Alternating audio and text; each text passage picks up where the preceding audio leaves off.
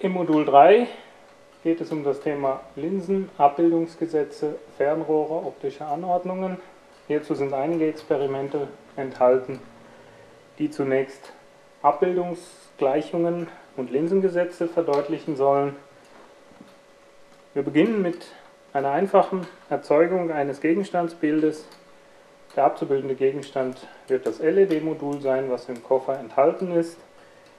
Äh, zur Abbildung verwenden wir drei verschiedene Linsen, die ebenfalls im Koffer enthalten sind, mit plus 30, plus 150 und minus 30 mm. Im ersten Teil erzeugen wir auf dem Schirm ein Abbild des LED-Moduls. Hierzu sollte ein Maßstab verwendet werden oder Millimeterpapier, um direkt die Tabelle im Arbeitsblatt ausfüllen zu können, nachdem die Schüler die Bild- und die Gegenstandsweiten vermessen haben.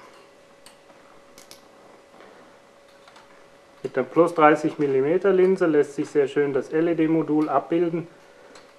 Wichtig ist, dass die Bildweite als erstes vorgegeben wird, also der Abstand zwischen Linse und Schirm, und danach die Gegenstandsweite, also der Abstand zwischen LED und Linse, so lange nachjustiert wird, bis sich ein scharfes Bild ergibt.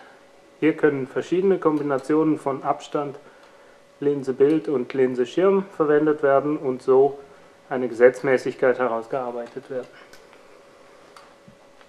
Mit der 150 mm Linse ergeben sich andere Abstandsverhältnisse.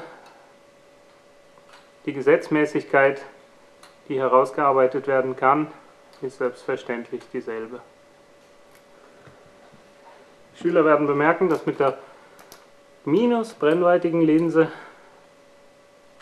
der Konkavlinse in keiner Kombination Bildweite, Abstandsweite, äh, Bildweite, Gegenstandsweite eine scharfe Abbildung, ein reelles Bild zu erzeugen ist.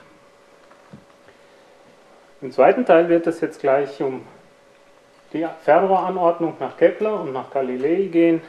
Hierzu gibt es auch ein sehr schönes Abbildungsexperiment sowie die Möglichkeit, ein solches Fernrohr im Unterricht zu bauen.